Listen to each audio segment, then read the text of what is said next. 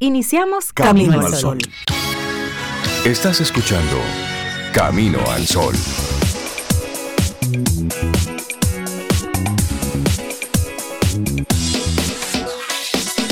Comienza Camino al Sol. Muy buenos días y bienvenidos a Camino al Sol. Es viernes, estamos a 17 de marzo, año 2023.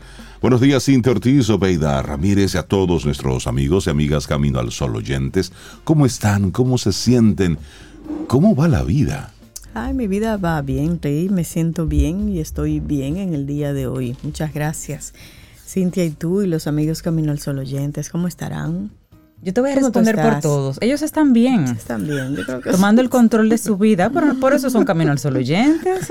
Solo- Ellos están, el que no esté bien, que, que, que replique ahí. Que levanten la en mano. el 849-785-1110 pueden decir, mira Cintia, no respondas por mí, que yo ahora mismo tengo una situación. Ahí solo te faltó y entonces una energía expresión. positiva para ti. Ahí solo te faltó sin miedo al éxito. Sin miedo, a- sin miedo al éxito, lista para recibir lo que el universo nos quiere enviar y repartirlo. Para, claro. Y repartirlo, así es. Bueno, así arrancamos nuestro programa en este viernes. Bueno, tuvimos algo de lluvia en esta semana. Ay, sí. En la zona norte de República Dominicana, mucha Eso lluvia e importante. inundaciones. En algunos casos esa lluvia que llega y causa destrozos no es buena, pero necesitábamos agua. Agua, claro. Necesitábamos lluvia. Ya luego los meteorólogos nos dicen no se pongan muy contentos, que solamente es cuestión de estos dos o tres días y ya después de hoy viernes, pues volvemos a la sequía que hemos estado experimentando desde que arrancó el año. Por lo tanto, prudencia, manejar con mucho, con mucho Cuidado, con mucha con responsabilidad. Administrar bien. Administrar bien el agua, eso es sumamente importante, porque el agua es vida, no la desperdicien. ¿Ustedes recuerdan ay, ese? sí. ese Sí. anuncio? Un poco viejito ese, pero, pero Sí, pero Muy recuerda. buenos anuncios, así que. Recuerda esa época de conciencia social. sí. Fueron muy buenos esos Sí, sí. anuncios. Como sonríele al turista. Ahí mi madre, otro, ese era otro. ese era otro. Sí, pero estaba preparándonos Claro. para, para esta época. Nuestra actitud camino al sol, nuestra intención camino al sol para este viernes, vamos a compartírtela así bien desde tempranito. No encuentres fallas, encuentra una solución. Ay, sí. Sí, es decir, a veces estamos listos para encontrar los siete errores, ¿eh? las fallas en todo. Pero de una vez. Sí, pero y cuando hablamos de soluciones, ah, no, ahí no. Hay que hablen los expertos. Ah, sí. Bueno, pues entonces, hoy te queremos invitar a eso. A que en tu discurso diario, cuando veas un error, pues antes de verbalizarlo, trata de encontrar y cómo eso se puede solucionar. Sí, Hay una palabrita que hay que tratar de sacar de nuestro vocabulario, que es la palabra problema. ¿Por qué no se dio tal cosa? El problema es que el sistema, el problema es que no abrió, el problema es que llegaron, el problema, el pro- y siempre Sí, es un problema que otro. justifica perfectamente el que no se le busca una solución. Por supuesto. Entonces, no, la situación, lo que sucedió fue, o la situación que tenemos es porque a una situación se le encuentra una solución. Y se puede resolver a lo mejor de esta forma. O yo Correcto. creo que preguntándole a, podemos encontrar alguna solución. Y eso es interesante porque muchas veces uno, uno mismo lo hace, pero escucha también a otros, solo expresando la queja, Exacto. lo que está mal. Sí, pero ¿Por ¿qué tú propones que se haga? Por ¿Cuál es tu supuesto. sugerencia para mejorar eso? No, es la queja, porque eso no me toca a mí. Exacto. Eso al gobierno, eso es al ayuntamiento. La queja por la queja. Eso es a otro. Al- vecino, Pero y de responsabilidad Y de yo aportar algo. ahí no tenemos ningún tipo de recurso que nos ayude a salir de esa situación. Hoy no encuentres fallas, encuentra una solución por aquello que te has estado quejando todo este tiempo. Muy bien, ¿cuál es la solución que tú planteas? A eso queremos invitarte hoy desde Camino al Sol, en este viernes que es el día de San Patricio. Sí. Se celebra este 17 de marzo. Es el, es el patrón de Irlanda y precisamente murió un día como hoy, un 17 de marzo, por eso se celebra este día en concreto. Pero ¿quién fue San Patricio? Parece ser, según algunas investigaciones, que San Patricio no era ni irlandés ni se llamaba Patricio. ok. Y Sí, sus orígenes están un poquito difusos. Se habla de que nació en el año 387 en algún lugar de Escocia con el nombre de Mewin. Ay, los nombres que te gustan a ti de Sí, vikingo. sí, sí. Mewin. ¿Y cómo, y se convierte en San Patricio? Bueno, fue secuestrado cuando solo era un niño por parte de, por parte de piratas ay, irlandeses qué historia, me gusta. que lo vendieron como esclavo. Estuvo trabajando como pastor en Irlanda hasta que consiguió escaparse a Francia y entonces se preparó para ser un sacerdote cristiano. Se dice que regresó a Irlanda y estuvo muchos años estableciendo colegios, iglesias, monasterios, trabajando por la vida espiritual de Irlanda. Y fue nombrado obispo de Irlanda y estableció fuertes lazos con esta tierra. Entonces, por eso es que realmente se considera el patrón, el santo patrón de Irlanda, pero no se llamaba Patricio. Mewin, Murió se llamaba Mewin. Mewin. Mm. 17 de marzo del año 461 se dice que en Saúl Downpatrick, en Irlanda del Norte, fue donde falleció. Y es considerado oficialmente como el santo patrón de Irlanda desde el año 1780. La fiesta del Día de San Patricio se convirtió en una fiesta emblemática para los irlandeses, pero alrededor del mundo también lo celebran. Oh, sí. Hay otros lugares que lo celebran. Sí, y, y- y además no es una fiesta cualquiera, esta de, de San Patricio. Se celebra, como tú dices, en muchos lugares del mundo, incluso los integrantes de la Estación Espacial Internacional, por allá, por donde te gusta a ti, Ajá. por allá. Hay que celebrar. Hay que celebrar la vida. Celebraron un poquito y se celebra históricamente en Irlanda, pero el primer gran desfile con motivo de este día no fue hace mucho. Se hizo en Dublín en el año 1996. Y además no es el único lugar del mundo, Irlanda, donde homenajean a este santo con un desfile. Precisamente el desfile más grande del mundo con motivo del Día de San Patricio no se hace en Irlanda. ¿Dónde se hace? En Nueva York, donde hay Bueno, muchos, muchos migrantes. emigrantes irlandeses. Y cada año, oye este numerito, asisten más de dos millones de personas a ese desfile de, de Nueva York. Y en Chicago se celebran muchas fiestas en honor a San Patricio, pero lo más curioso es que tiñen el río de verde, porque ese es el color de con que se celebra San Patricio. Pero sabes el que... verde. Pero que tampoco era el verde el color, era el azul. Ah, pero este, este Sin santo embargo- tiene como varias. Era el azul. Variantes. Pero Variantes. el verde fue poco a poco ganando espacio y al final se está celebrando el día de San Patricio de color verde, pero que al final es Mewin, no es de, no es de No Irlanda es San y no era verde, es azul. ¿Y tú sabes por qué el verde? Porque una, una curiosidad de esta festividad, Ajá. o sea que las festividades a veces con connotaciones. Religiosas son inician así. Esta no es, Este- no es tan así. este es Este, bien muy pagana, alegre. este es muy pagana. De baile, de desfile. Dilo, de cerveza. Y de cerveza. De cerveza. Y de cerveza, sí. Pero qué raro ah, que aquí no están celebrando eso. Ah, eso aquí hay, aquí hay No, es barcitos que, ¿Que lo deciden un día celebran? Sí, hacerlo, sí, sí. sí. Te lo digo porque mi hermana iba a barcitos aquí, iba a barcitos y a desfiles en Nueva York, que ella, ella le gusta ir al desfile. Pues, pero es que- como que aquí somos tan monos Sí, que ya claro. el Black Friday es nuestro casi, el ¿cómo De hecho, lo que inventamos hacen. nosotros. ¿Cómo Ah, decirle? el Thanksgiving. El Eso Thanksgiving. también, eso, Thanksgiving. eso de Thanksgiving aquí. lo inventamos nosotros Sí. también. Me extraña no ver tanta gente de verde en el día de hoy. Voy, voy a estar atenta. A ver. El, Ay, ay, el ay. símbolo más famoso de este día es el trébol. El El, trébol, trébol, sí. verde. Parece que proviene de que el propio San Patricio usaba el trébol de tres hojas para explicar la teoría de la Santísima Trinidad, Padre, Hijo y Espíritu Santo. Pero San Patricio se hace en muchos sitios, la verdad que sí. Sí, el barrio una- gótico de Barcelona También. lo hace vistiendo sus pups de verde. Sí, en Madrid, en, en Valencia, Barcelona, Zaragoza. También se celebra el, el Día de San Patricio. Bueno, así arrancamos Vístase nuestro... de verde hoy. O, El que quiera Oh. seguir esa o costumbre tomarse de- una buena cerveza. También. Y listo. No, lo que quiera adueñarse de, de- de fiestas que no nos tocan, pero Mm, bueno, ahí está el verde. Arrancamos nuestro programa Camino al Sol, hoy invitándote a que conectes con eso, de buscar soluciones ante aquellas cosas que, que ves por ahí. Pare de quejarse, comience a plantear soluciones, así es que podemos ir creciendo. Como país te recordamos que conectamos contigo a través de estación 97.7 FM y también caminoalsol.do.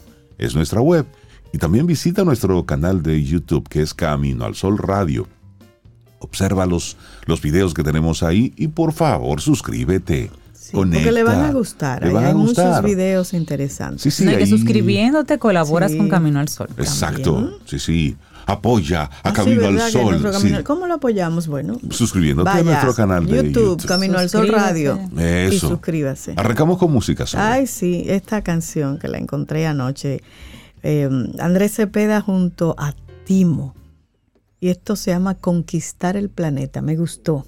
Atención que hay una palabrita ahí que le pone sazón. Ah, Pero bien para un viernes. ¿le pones así? Discúlpenos esa palabrita. Tuve ¿no? una solita ahí Pero, en el pero, estribillo. ok, en el estribillo. Pero, Ah, sí, pero- en el, es decir, que lo repite varias veces. Ok. No, pero es sana. Esa no, ok. Sí, no es una- natural. Sí. Bueno, forma parte de la canción, a ver. Y forma parte de nuestro vocabulario. amigos Así al Sol iniciamos. oyentes, No debía avisarlo, hombre. No, pero- pero sí por es bueno. Sí, sí. conquistar el planeta. Así iniciamos. Andrés Cepeda y Timo. Lindo día. Los titulares del día en Camino al Sol.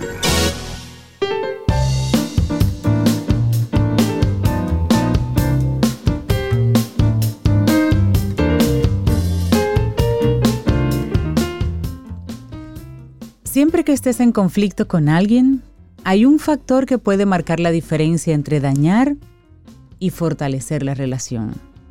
Ese factor es la actitud. Una frase de William James. Continuamos en este Camino al Sol. Ahora algunas informaciones, algunas noticias y vamos a arrancar con una buena, con una positiva. Listos para revolucionar el mercado agrícola nacional y la vida del campo, un grupo de estudiantes del Instituto de Formación Técnico Profesional del Infotep presentó un proyecto. Se llama Garden Pro. En español es algo así como Jardín Profesional. Y esto lo presentaron en la Feria de Innovaciones de la entidad. Entonces, el Garden Pro es un prototipo de agricultura inteligente que mide las variables climáticas como temperatura, humedad del ambiente, humedad del suelo, etc., durante el ciclo de cultivo y lo utiliza para tomar decisiones que ayudan a que el trabajo del agricultor sea más eficiente y fructífero. Dicen ellos, nuestro proyecto de agricultura inteligente se trata de un dispositivo que por varias razones logra medir temperatura, humedad del ambiente, humedad del suelo, otras variables y utiliza una aplicación para tomar decisiones como prender o apagar una bomba para regar las plantas, por ejemplo. Este aparato es totalmente autónomo y autosustentable, ya que posee un panel solar que le permite recargarse solo, tiene un sistema que al estar incrustado en la Tierra emite las señales hasta un hardware donde se completa y es posible sincronizar varias unidades para crear una red de información y facilitar la toma de decisiones. Igualmente contiene una batería de 30.000 miliamperios, lo que le da soporte para aproximadamente un año en caso de que no haya sol. Esas son las noticias buenas. Eso me gusta, que venga desde un grupo de muchachos. Estudiantes. de estudiantes Infotep. Muy bien. Así es que esperamos oír mucho más sobre, sobre Garden Pro. Ojalá que encuentren el apoyo que necesitan para poder desarrollar este que es un prototipo, pues poder llevarlo a gran escala. Y eso pasa aquí, en nuestro país, donde tenemos tantas necesidades de tecnología aplicada al campo. Así es que felicitamos a, al Infotep por esto de esta feria de innovaciones de la entidad en la que van presentando diferentes proyectos en el que se incluye este de el Garden Pro. Esas son las buenas noticias y ojalá que el gobierno y el sector privado se interesen por este tipo de proyectos para que los apoyen. La feria se llama Innovatep y se llevará a cabo desde, el- empezó el miércoles 15 hasta hoy 17, de 9 de la mañana a 9 de la noche. Bueno, van a seguir el sábado 18 también y van a presentar, Rey, además de ese, 36 proyectos Sí. desarrollados por estos chicos. Así que a darse una vuelta por ahí, por el Infotep, Sí. a ver esa, Eso esa está bueno. feria. Tú Eso sabes que, bueno. ¿sabes ¿Y qué otra, qué otra cosa presentaron? Y discúlpame, Cintia. También presentaron el Rayotep, que es la modificación de un vehículo de combustión de, decir, de combustible. Ellos tomaron un Mitsubishi Lancer del 99 y lo convirtieron en 100% eléctrico. Esas son, tú esas son cosas buenas. Que realmente era, era el comentario que iba a hacer, que como tú decías, que las autoridades, por ejemplo, los ministerios de- dedicados y las direcciones dedicadas a lo que es innovación, a mejoras en general, las universidades son una cantera de personas que cuando se gradúan hacen un trabajo de investigación, generalmente con tendencia social o de resolver alguna situación Sí, que, algún que ya haya en. República Dominicana. Muchos trabajos que ya están ahí, que no hay que como que, que desarrollarlos de la NASA y ver con esos muchachos, sea adquiriendo, comprándole los derechos o demás, se pueden, se pueden trabajar muchas cosas porque viven aquí, conocen las problemáticas de aquí, Exacto. desarrollan eh, lo- las soluciones pensando en cosas que se pueden hacer aquí.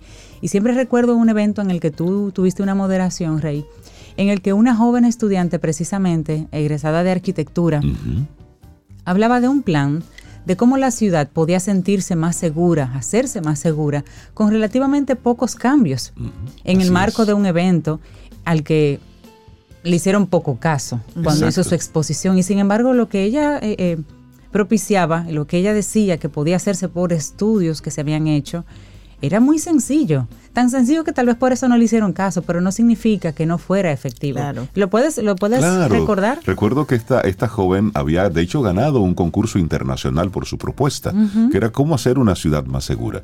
Y ella planteaba tenerla iluminada, tenerla limpia y por último, si había algo roto, simplemente repararlo. Es decir, cristales, las ventanas, puertas, de forma tal que la zona no se viera totalmente descuidada. Claro. Que es en las zonas descuidadas que aprovechan los delincuentes para hacerlo su, su cueva de, de operaciones. limpia, Sí. iluminada. Aquí ya se supone que ornato y hay una, ¿verdad? Que, que iluminan las calles. Limpia se supone que con una alcaldía y ayuntamiento Sí. se limpia. Y la misma Y lo comunidad. otro y la es- comunidad, exactamente. Y lo otro es pintado y arreglado, cada quien su solar limpio, su edificio pintadito. Sí. Una zona ya. que se vea iluminada, que se vea limpia, que se vea cuidada, es una zona que tiene lejos a los ladrones, que tiene lejos a los delincuentes, porque se supone que es una zona que está siendo vigilada. ya está siendo Claro. cuidada. Pero nuestra ciudad es muy oscura, es muy sucia y está muy destruida. Tenemos calles que tienen tramos que están bonitos, pero si usted hace un recorrido del punto A al punto B, no importa, usted mira para los lados y tenemos una ciudad feíta. Muchos, Hay edificios abandonados, muchos Sí. solares baldíos, vacíos. Exactamente. mucha basura, Sí, sí, sí. Amor no quita conocimiento. Amamos nuestro país, pero amor no quita conocimiento. Y eso, y eso es una propuesta. Y esta joven daba datos, estudios, casos de éxitos. Y miren, en ese encuentro, recuerdo, eso, eso fue hace varios años, yo lo llegué a mencionar. Nadie le hizo caso. Y eso estaba lleno de autoridades. Ellos estaban en otra cosa. Ellos estaban en relaciones públicas. Claro. Y esta joven estaba mostrando un proyecto que fue ganador en otros países como Claro. una posibilidad contra la delincuencia y todo eso. Pero bueno, Pero bueno, vámonos a otra información. Desde Estados Unidos provino el 99% del arroz importado por República Dominicana en tres años. Opinan que la solución al impasse por el DR CAFTA es que el gobierno incentive al sector para que abarate costos y compita entre 2019 y 2021. El 99% de las importaciones de arroz de República Dominicana provino de los Estados Unidos y el 1% restante, el 1% vino de otros 15 países. Eso lo reporta la Comisión Reguladora de Prácticas Desleales en el Comercio y sobre medidas de salvaguardias. En cambio, Haití es el mayor receptor externo del cereal dominicano. Según la base de datos de Comercio Mundial Trade Map, desde la entrada en vigencia en 2007 del Tratado de Libre Comercio entre Estados Unidos, Centroamérica y República Dominicana, del país norteamericano llegó un promedio del 96% del valor en dólares del arroz importado a Quisqueya. El gobierno busca negociar la eliminación total de los aranceles aduaneros o desgravación del arroz a partir del 2025 en el marco del DR CAFTA, cuando la producción nacional es de 14.5 millones de quintales al año y el consumo local es de 12.4 millones, significando que la nación es autosuficiente. Pero ¿qué es lo que está pasando? Una vez el arroz importado desde Estados Unidos pague cero arancel, productores nacionales temen que se venda a un precio más bajo que el cultivado localmente, los desplace del mercado y derrumbe la industria arrocera. El presidente de la República, Luis Abinader, insiste en que no abrirá el mercado al cereal estadounidense a pesar de que la desgrabación fijada en el acuerdo firmado en el 2004 y ratificado por el Congreso Nacional establece que se haga. Esta postura es considerada populista por analistas que advierten que pudiera afectar la reputación de seguridad jurídica del país.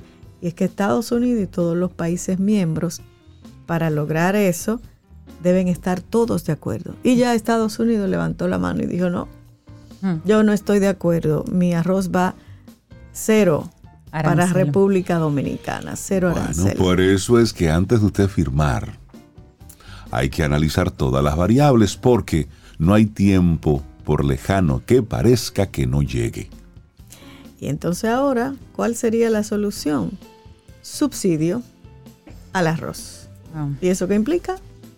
Dinero. Dinero.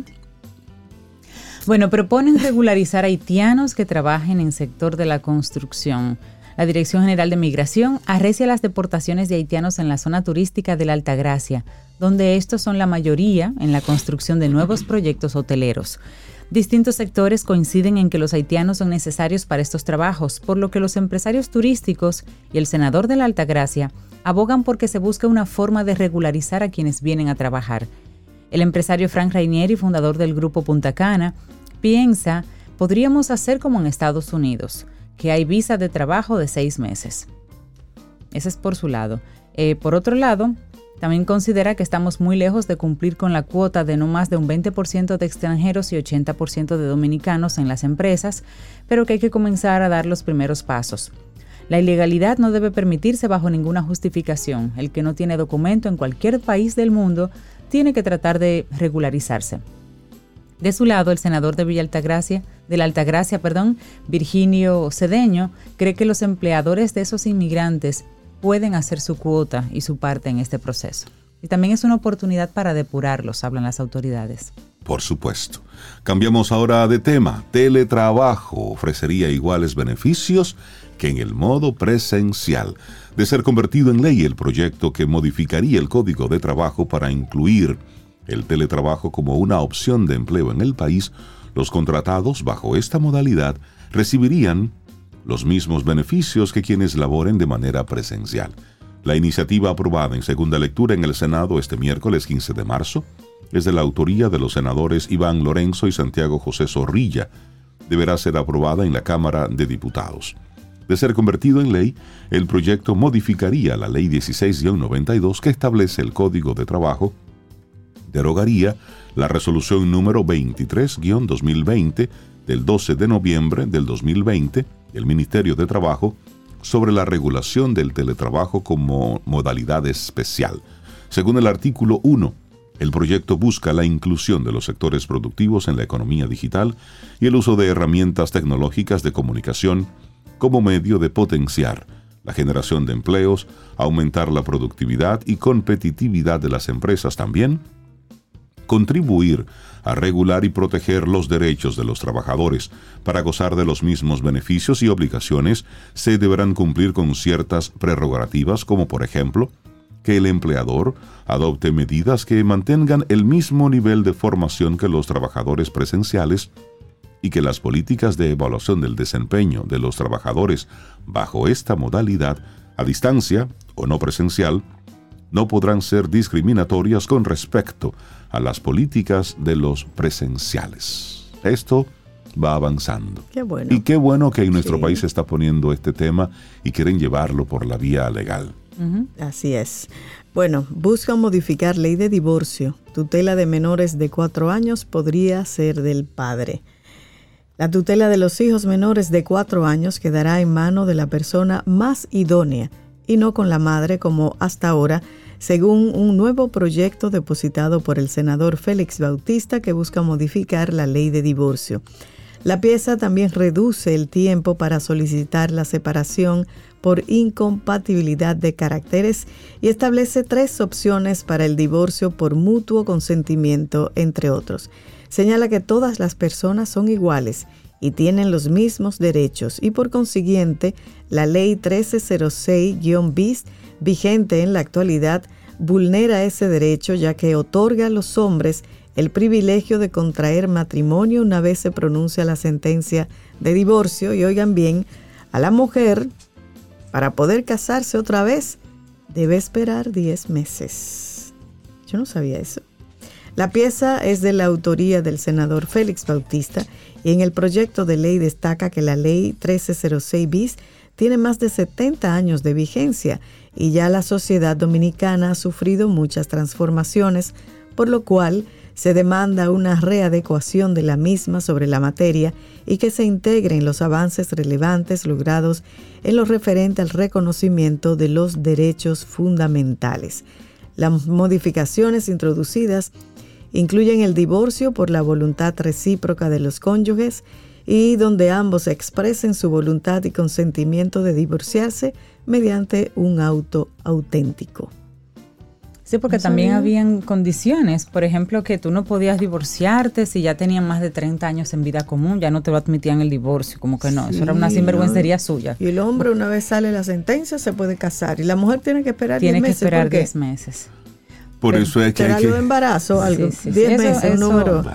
Pero es que no debe ser, o sea, todos tenemos los mismos derechos. Por eso es bueno que se esté actualizando y se estén eliminando es que esas el, el, tema de la igualdad de, de derechos debe seguirse investigando, Claro. debe seguirse profundizando, debe seguirse verbalizando, porque hay muchas cosas que están implícitas ahí, sin embargo, en la, en la práctica, bueno, pues es mucho lo que se desconoce.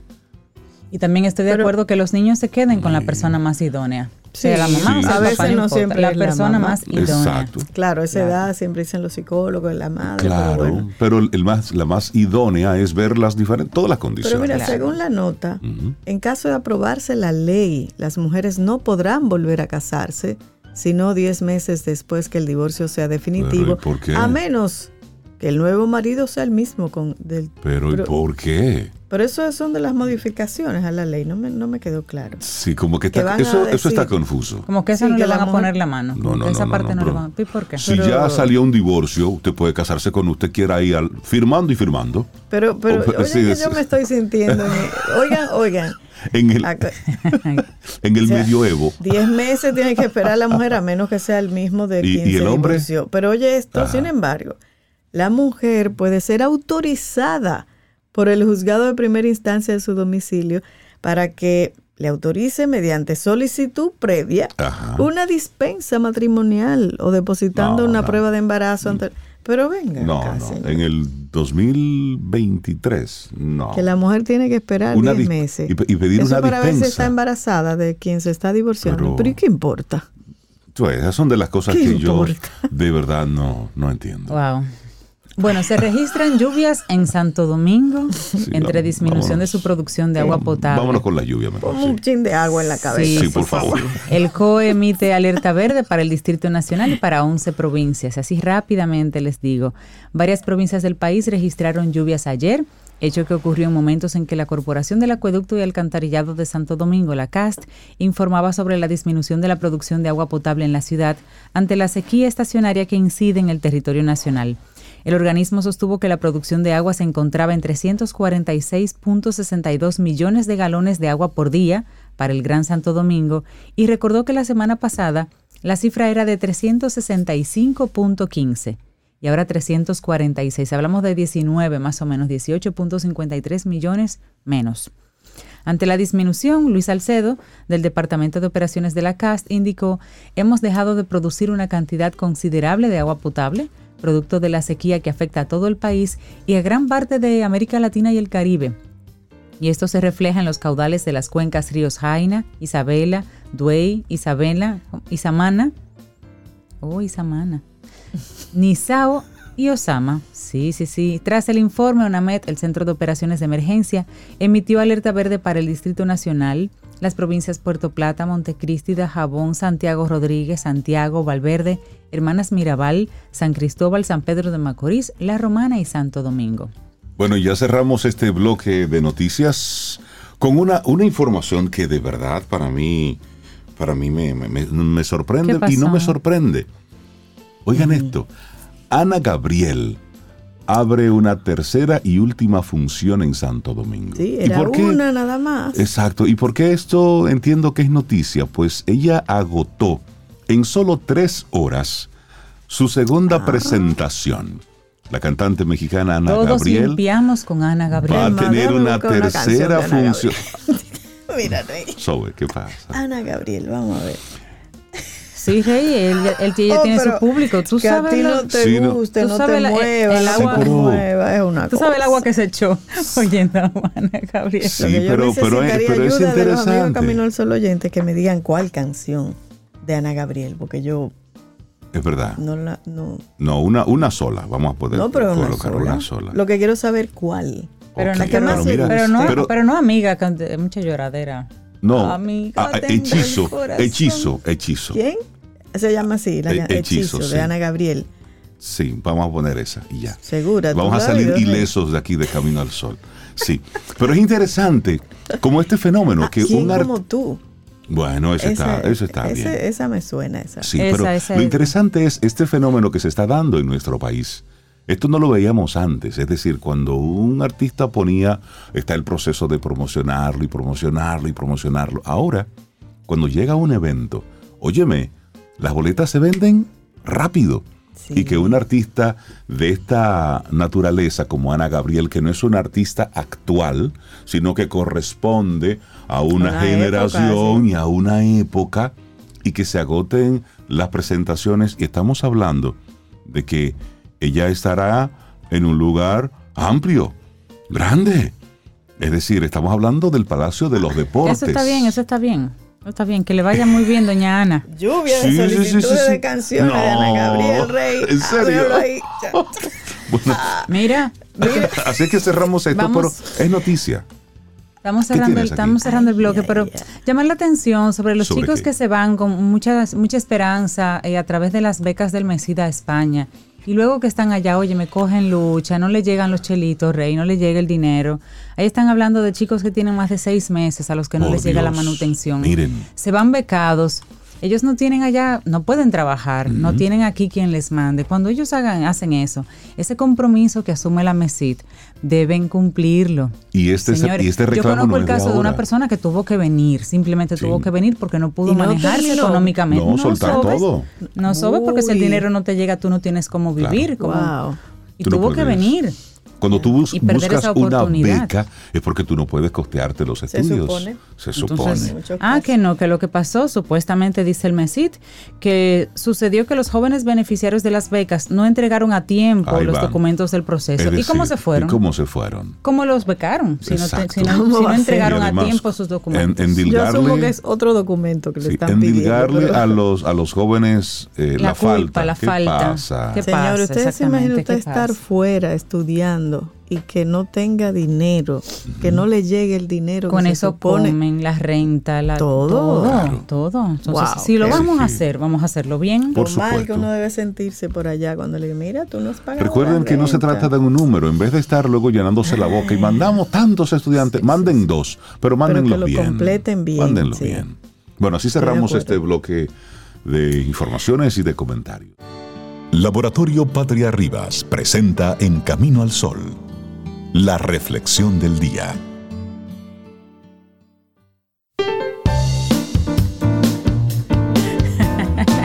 Me acaban de extender una invitación para ir a ver a Ana Gabriel. Pero, pero hasta yo quiero ir, porque tanta gente así en emoción, todas esas solicitudes y peticiones de Camino al Sol oyente, yo quisiera ir a sentir esa, la- la esa alegría. ¿Cómo y fue la que dijo energía. alguien de ¿En que serio? no sabía que éramos tantos los despechados?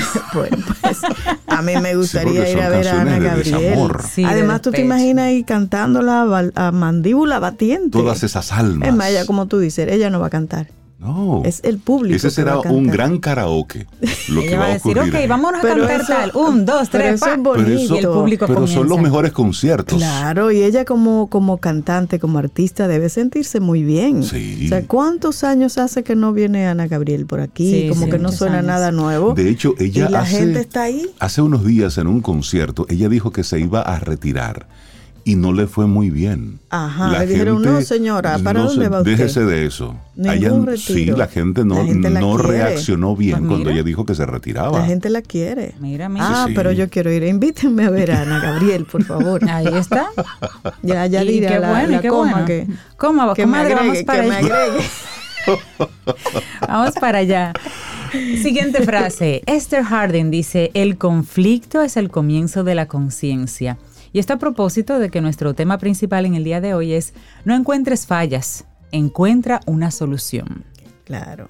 Bueno, y entonces en esa misma línea, tiburón u osito de peluche, ¿cómo entender tu estilo para resolver conflictos puede ayudarte a superar peleas con amigos y familiares? Mm, es decir, interesante. nuestra reflexión la vamos a ir enfocando en este momento en cómo resolver algún tipo de conflicto que puedas tener con tus familiares, con tus amigos cercanos. Excelente. Además de todas las alegrías que nos brindan, las familias y las amistades más cercanas también suelen ser una fuente de conflictos, de traiciones, de remordimientos y de resentimientos.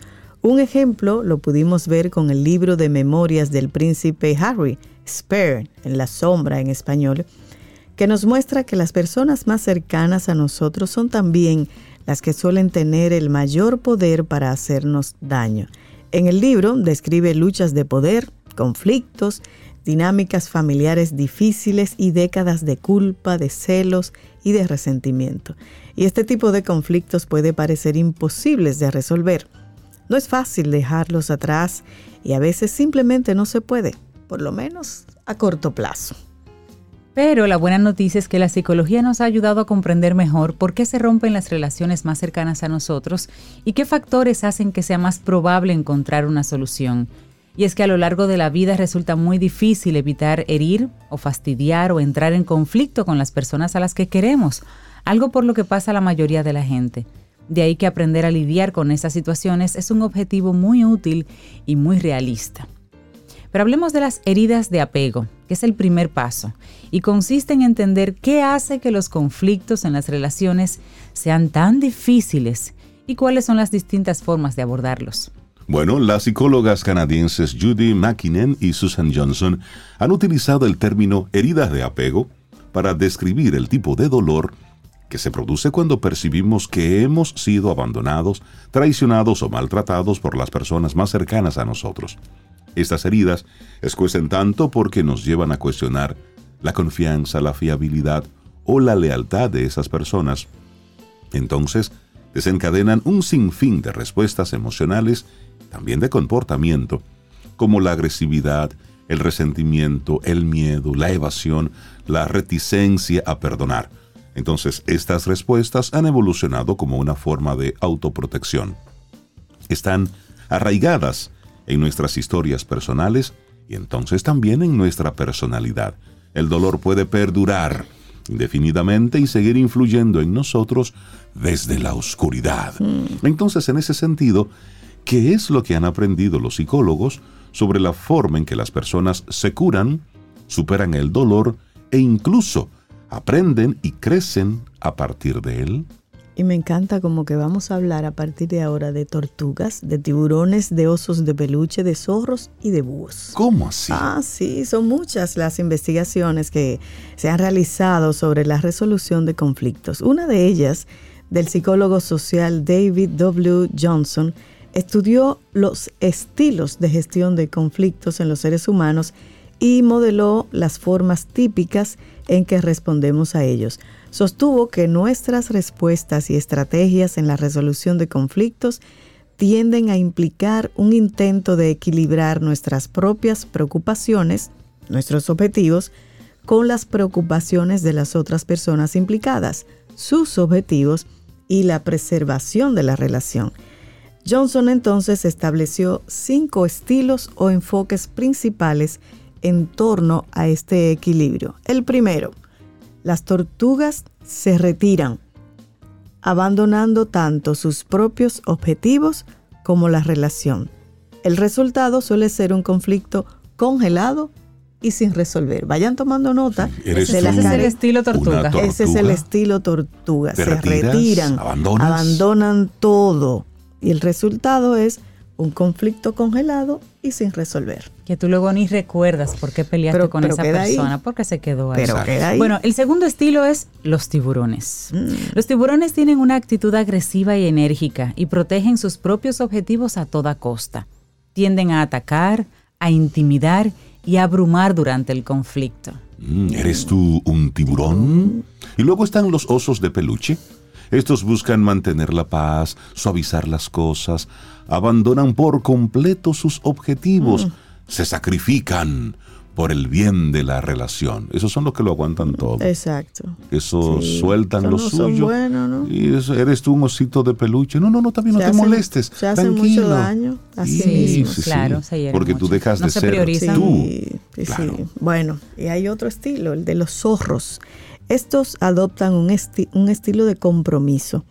Se preocupan de que ambas partes hagan sacrificios y ven la concesión como la solución, incluso cuando se obtienen resultados que no son los ideales para ambas partes. Esos son los zorros. Bueno, y finalmente otro estilo, los búhos. Ellos adoptan un estilo que considera el conflicto como un problema que hay que resolver. Están abiertos a resolverlo mediante cualquier solución que ofrezca a ambas partes una vía para alcanzar sus objetivos y mantener la relación. Esto puede implicar un tiempo y un esfuerzo considerables, eso sí, pero los búhos están dispuestos a resistir lo que cueste, cueste lo que cueste. Y la investigación sugiere que nuestros estilos de resolución de conflictos están relacionados con nuestras personalidades y con nuestras historias y que forman parte de nosotros. Por ejemplo, las personas cuyas primeras experiencias les enseñaron que sus sentimientos carecen de importancia o que son invisibles, pueden ser más propensas entonces a desarrollar estilos de gestión de conflictos que minimicen instintivamente sus necesidades, como por ejemplo lo que ustedes decían, el osito de peluche, para evitar el problema. Así es. Bueno, y seguimos en esta reflexión y según diferentes investigaciones, la duración de una relación depende en gran medida de cómo se afronta el conflicto. Y cuando hablamos de relación, estamos hablando de relaciones humanas, no importa si es pareja, de, de amigos y hasta también entre las familias. Y se habla entonces del perdón. El perdón suele considerarse como el objetivo último en los conflictos de pareja. Claro. Las analistas Lisa Marchiano, Joseph Lee y Deborah Stewart de la Escuela de Psicología Analítica de Carl Gustav Jung, basada en restablecer el equilibrio emocional, describen el perdón como un punto en el que somos capaces de mantener en nuestros corazones, al mismo tiempo, la magnitud del daño que nos han hecho y el aspecto humano de quien nos hizo daño. No es fácil llegar a ese punto porque puede parecer que estamos minimizando nuestro sufrimiento al perdonar a alguien. Así es, pero las psicólogas Masinor y Marina Catacuncino, fundadoras del proyecto Perdón, que ofrece recursos para ayudar a las personas a superar agravios no resueltos, incluyen una serie de habilidades o herramientas esenciales que según ellas pueden ayudarnos a alcanzar el perdón. Entre ellas, comprender que todos los seres humanos somos falibles, incluidos nosotros mismos. Renunciar a competir por determinar quién ha sufrido más. Sentir empatía por la forma en que los demás ven el mundo y reconocer que existen otras perspectivas. Y aceptar la responsabilidad de cómo hemos podido contribuir a nuestro propio sufrimiento, aunque esto sea algo difícil de digerir. Ujú. Y como, dijo, sí. Sí, el como dijo Mark Twain en una frase, el perdón es la fragancia que la violeta derrama sobre el talón que la ha aplastado. ¡Wow! El perdón es la fragancia que la violeta derrama sobre el talón que la ha aplastado. Señor, esa frase es profunda, eso necesita café para entenderse. ¿Cómo entender tu estilo para resolver conflictos? Puede ayudarte a superar peleas con amigos y familiares. Si hablamos de conflictos, si hablamos de estilos, búho, osito de peluche, tiburón y demás. Puedes volver a escuchar esta reflexión en nuestra, en nuestra página en YouTube, Camino al Sol Radio. Y por lo pronto este escrito de Sam Carr lo compartimos aquí hoy en vivo como nuestra reflexión en Camino al Sol. Laboratorio Patria Rivas presentó En Camino al Sol la reflexión del día. Ten un buen día, un buen despertar. Hola. Esto es Camino al Sol. Camino al Sol.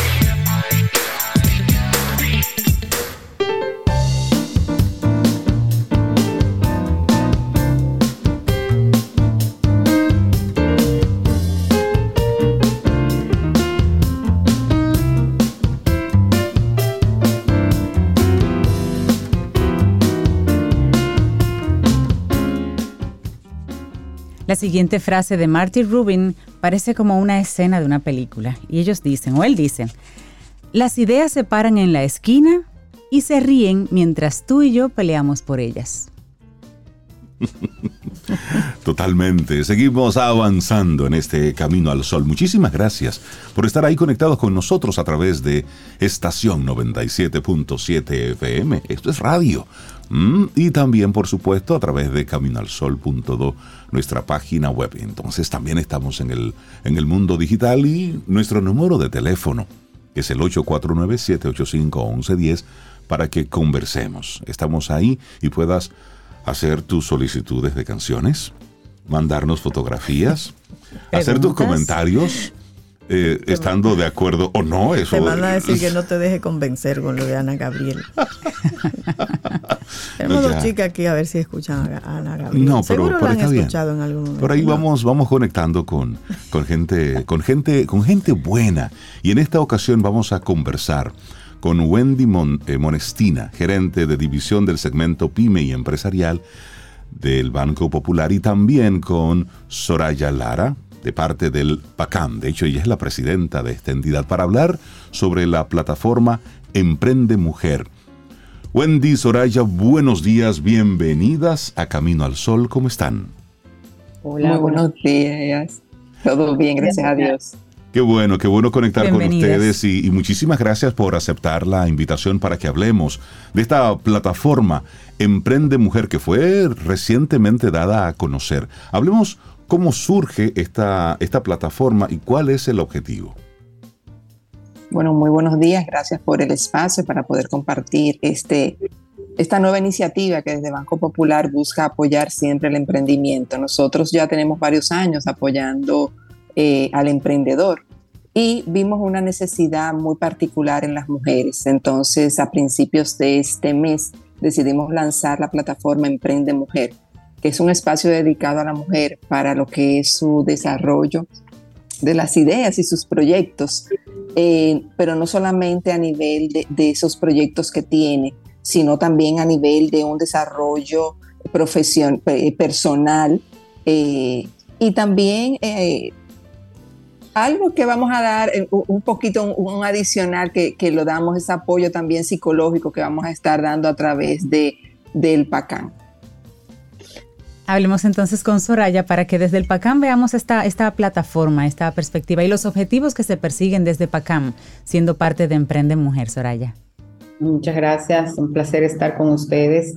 Igual. Eh, pues Bacán viene a ser eh, un aliado en este, en este proyecto para que las mujeres reciban apoyo psicoemocional y que las mujeres que ingresen al patronato eh, tienen ahora la oportunidad de, eh, además de recibir eh, gratuitamente la atención psicológica apoyada por el Banco Popular, también pueden ingresar a, los diferentes programas, porque hay un programa que va dirigido a capacitarlas en diferentes ámbitos, desde el financiero, personal, desarrollo de las ideas, eh, afinar sus eh, ideas de, emprendimiento.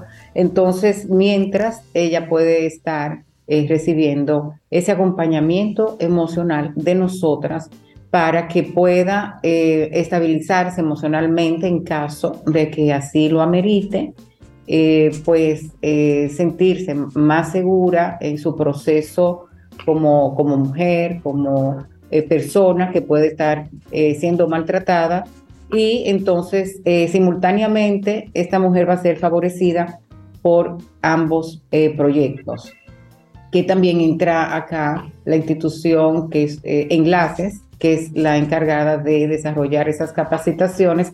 Entonces pienso que esta tríada, Enlaces, Banco Popular y PACAN, van a, servir de una verdadera plataforma de formación, de desarrollo eh, psicoemocional y de desarrollo humano y financiero, ¿no? Y que esto también va a afectar positivamente la economía de la mujer, porque nuestras investigaciones dicen eh, que más de un, entre un 68, dependiendo de la muestra, y un 69% de las mujeres que van al patronato sufren de violencia económica por parte de su pareja.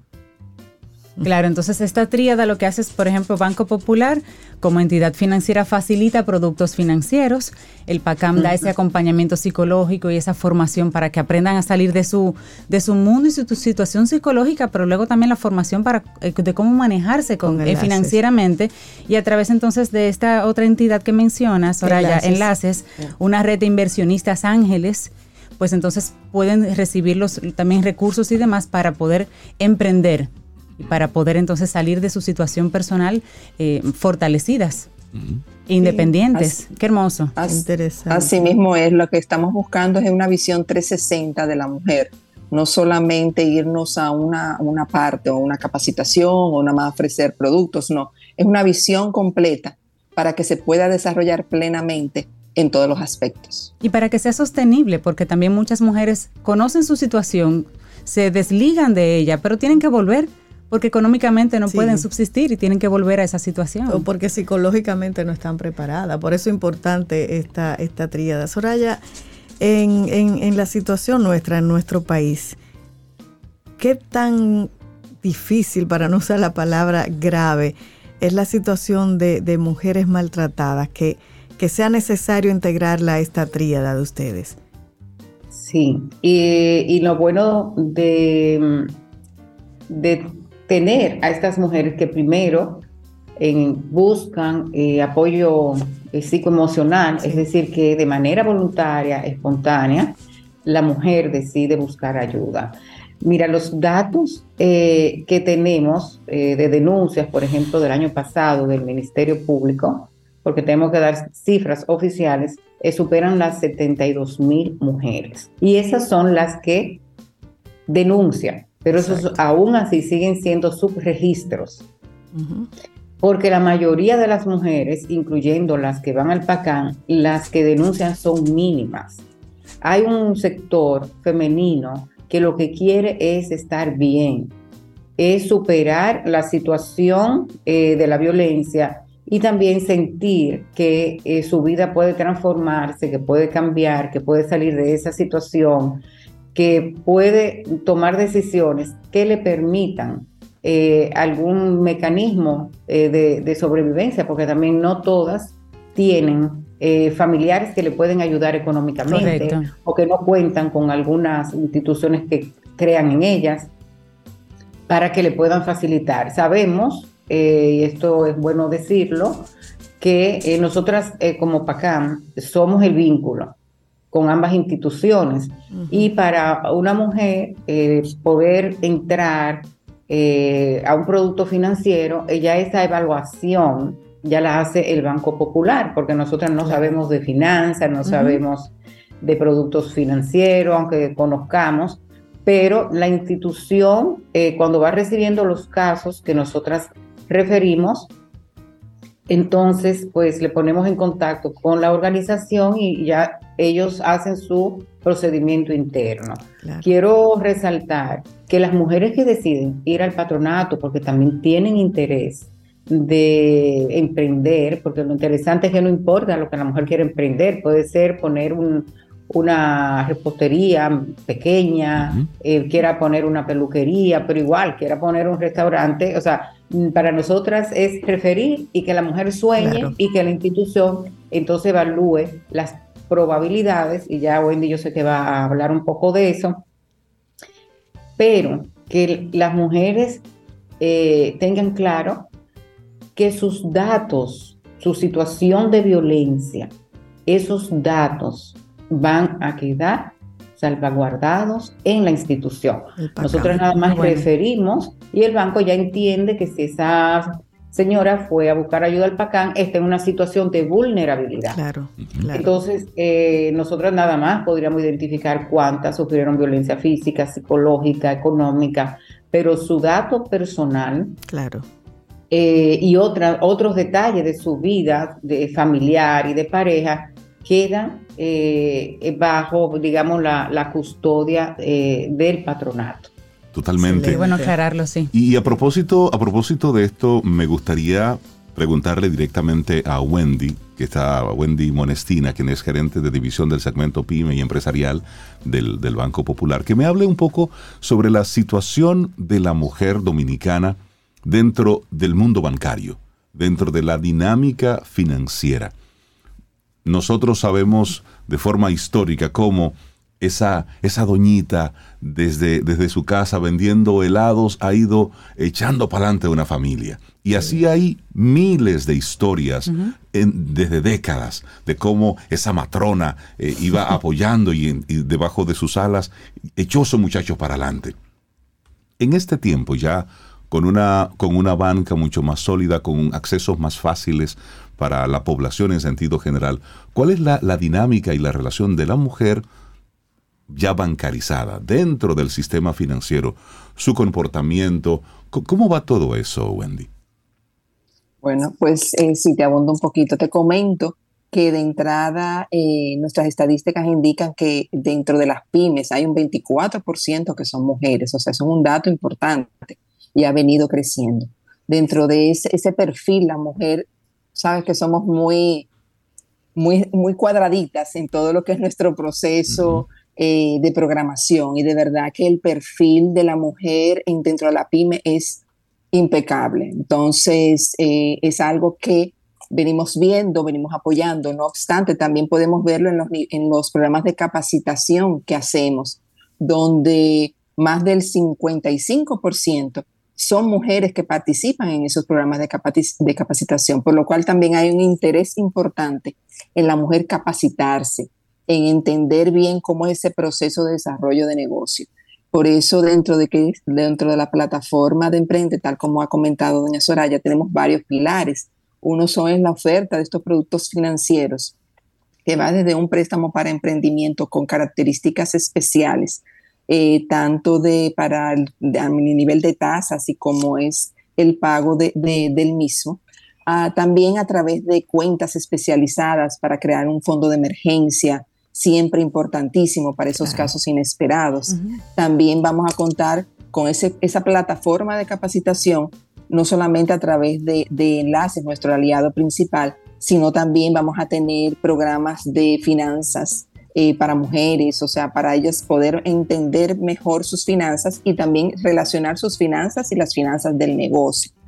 Eh, por otro lado, bueno, tendremos una parte de, de mentorías. La idea es que eh, nuestras ejecutivas de banco también en algún momento puedan, puedan tener esos encuentros con estas mujeres emprendedoras y tener ese, esas mentorías sobre cómo, cómo manejarse, cómo evolucionar su negocio.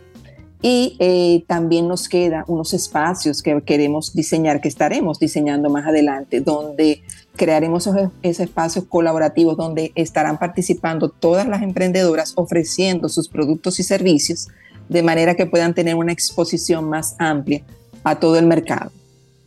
Y una pregunta, Wendy, las mujeres em, que no tienen, por ejemplo, que solamente tienen su cédula, que se da el caso, que no tienen un historial crediticio, que no tienen una cuenta bancaria, que nunca han trabajado, que no pueden dar una referencia, ¿tienen cabida en Emprende Mujer? ¿Podrán ser eh, evaluadas y, apoyadas a través de, enlaces y este proyecto? Sí, claro, mira, eh, los diferentes pilares van juntos y van separados. O sea, nosotros lo que queremos, bueno, mira, hay todo un programa de capacitación tú puedes ir capacitándote si todavía no estás muy clara, si todavía no, no manejas todos los conceptos, las informaciones que también como institución financiera necesitamos eh, que nos presentes. Para eso están las capacitaciones. Entonces la idea es que, bueno, están las capacitaciones. Nosotros como banco, tú sabes que tenemos eh, en nuestras sucursales, no, es un personal que asesora precisamente a, a todos nuestros clientes y la idea es eso, poder brindarle todo el soporte para que puedan adquirir nuestros productos y servicios y puedan evolucionar y emprender. Tengo, tengo acá una inquietud de una Camino al Sol oyente. Ella explica que llenó el formulario, pero que no ha recibido respuesta. Ella quiere saber en qué tiempo es que se da respuesta a los formularios y si necesita hacer algo más. Y la pregunta es para Soraya directamente. Eh, si es eh, el, cuestionario del PACAM, debe decir PACAM. Ok. Eh, el primer paso es ingresar al programa. Ayer sostuvimos una reunión en el patronato y las mujeres que recuerden que el patronato es un centro de apoyo psicoemocional y esta mujer va a ingresar al programa. Una vez haya ingresado al programa, porque eh, tenemos por escrito para que se le diga a las mujeres, a todas lo mismo, como un protocolo. Entonces ingresa al programa psicoemocional y luego, entonces nosotras, o sea, cuando estoy diciendo luego, dentro de ese proceso, vemos las mujeres que han ingresado y debe el, debe decir el, del PACAN, así que miren, con este nombre que está aquí detrás de mí. Eh, y nosotras entonces vemos las informaciones, las recopilamos de su solicitud, entra el programa psicoemocional y posteriormente entonces hacemos el enlace con la institución. No es, un, no es algo inmediato. Claro. Ok, claro, Es algo organizado. No es que entraste, llamaste al PACAN y te remitimos. O sea, también tenemos nosotras que hacer nuestra evaluación, que es dentro de nuestro protocolo. No es un protocolo nuevo, es el protocolo del PACAM. Entonces ya luego vamos eh, refiriendo eh, conforme a lo establecido también con el Banco Popular. Y mientras la mujer recibe la psicoterapia, eh, pues eh, el banco cuando recibe la información, entonces pues pasa ese proceso de revisar, de conocer, contactar a esa persona y entonces hacer esa evaluación financiera. O sea, es un proceso que no es automático. También tiene que tener un rigor para, porque al ser tres organizaciones, eh, tenemos que ser muy cuidadosas porque no es crear como un caos tampoco dentro de ese proceso, sino que es un proceso organizado eh, que le dé también a la mujer la sensación de que es un programa sólido, también el nuestro como el programa Emprende Mujer, y que se sienta segura en cada paso que se va dando, porque también hay una planificación de las capacitaciones y eh, también decirle, comienza la primera eh, capacitación, también hay un calendario y ese calendario lo maneja enlace. Entonces, es eh, saber que hay un cierto proceso y que tenemos que respetar el debido proceso eh, porque también tenemos que tener esa fecha que eh, apenas, ¿verdad? Estamos comenzando en marzo, que estamos difundiendo este, la información. Sí, hay mujeres que han ingresado al patronato y estamos, pero cuando digo ingresado es que ya llamaron, que solicitaron la cita, pero todavía hay muchas no han recibido eh, esa primera entrevista porque tenemos una agenda eh, y, se le va asignando un día y una hora para un proceso eh, normal, digamos, ese apoyo. Entonces nosotras, eh, aunque la mujer llame, vamos a ir respetando los procesos internos, porque la mujer pasa por una primera entrevista, una segunda, que es la evaluación psicoemocional, y, y luego el mismo proceso, porque el proyecto Emprende Mujer eh, comprende 10 sesiones de psicoterapia, es decir, que cada mujer va a recibir 5 eh, sesiones. Y el, el, el, propósito es que mientras las mujeres van recibiendo estas, eh, este apoyo emocional, simultáneamente, cuando digo simultáneamente, es que puede ser en la tercera sesión, en la cuarta, va a ingresar al, al, al programa de capacitación en la medida de el programa que tenga eh, la institución. para, para, poner un ejemplo, que bueno, el, el programa de capacitación inicia eh, el, el, 30 de abril, para decir una fecha. Entonces nosotros tenemos que esperar que llegue el 30 de abril. Igual eh, ese proceso, porque ese es otro, por eso hablaba de esa tríada psicoemocional, la tríada de capacitación y la tríada financiera. Entonces, todo esto tiene que ir de manera circular ocurriendo, pero eh, son varias mujeres, no es una sola. Entonces tenemos que ir estableciendo eh, eh, prioridades. en, el caso nuestro, ¿verdad? Ya en la institución también irán llevando una agenda, porque tenemos diferentes agendas. Se van alcanzando objetivos. Que el procedimiento es seguro. El procedimiento es seguro, es confiable pero hay que esperar que sucedan las cosas. Y estamos en, en, esta etapa de dar a conocer el, el proyecto Emprende Mujer. Estuve eh, en, la, en la página web. Entonces, precisamente ya en, en el cierre de esta conversación, la mujer que esté escuchando esta conversación y quiere entonces ponerse en contacto con ustedes, ¿cuáles son las diferentes vías para entrar en contacto tanto con el Banco Popular, con el PACAM, para poder entender si puede aplicar para o no este para Emprende Mujer. Para Emprende Mujer. Mira, eh, claro, nosotros tenemos nuestra página web. Pueden acceder a través, así mismo, Emprende Mujer, o también entrando en nuestra página impulsapopular.com y tendrá un espacio hacia la derecha donde dice Emprende Mujer.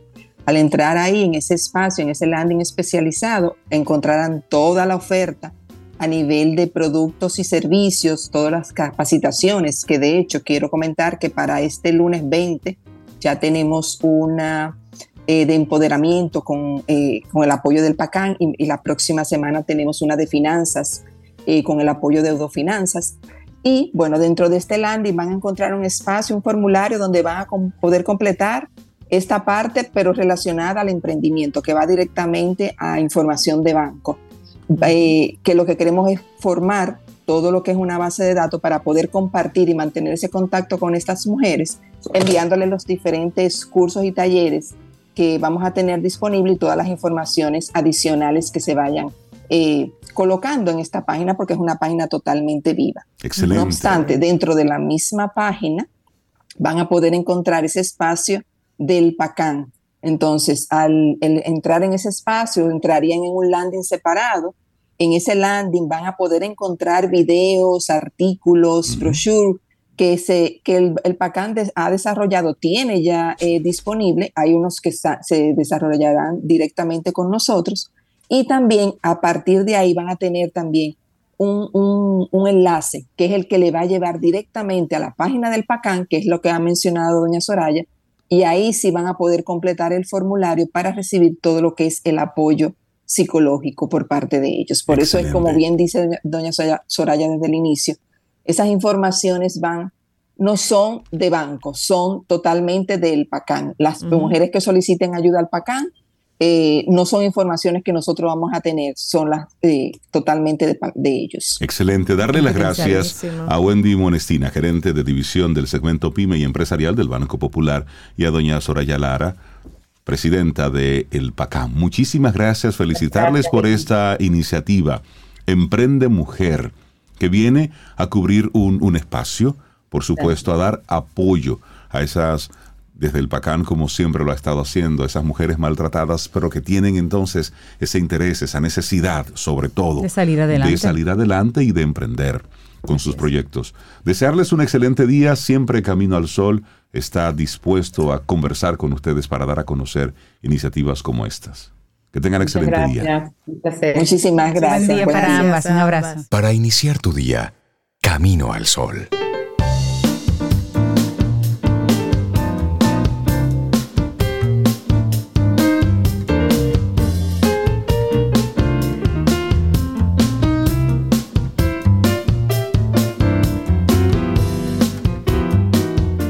Tienes que levantar a una persona antes de poder ponerla en su lugar.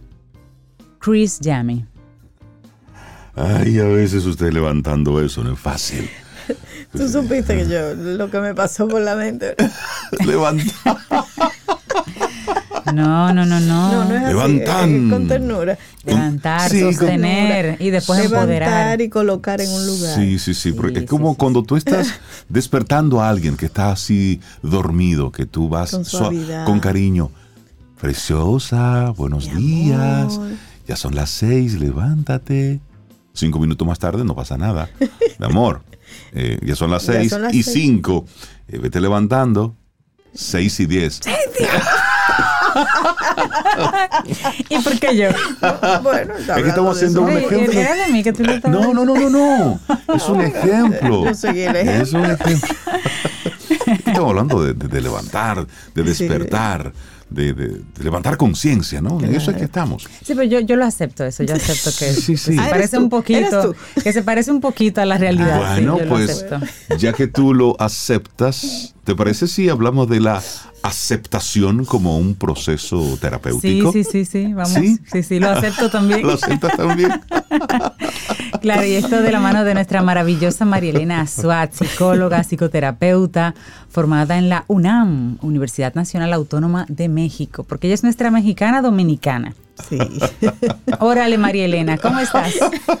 Muy bien, muchas gracias. Aquí yo también es- tratando de hacer mis cambios para toda esta campaña de que estas entrevistas aparezcan visuales. Y Sí. puse atrás esto en honor de la lluviecita que cayó allí. Ay, qué lindo. Precioso, qué que bien. nutrieron Así te pueden ver, campos, qué ¿verdad? bonito, sí, sí. Muchísimas gracias Y- por ello. Quisiera entonces tomar este tema de aceptación, justo escuchando la entrevista anterior.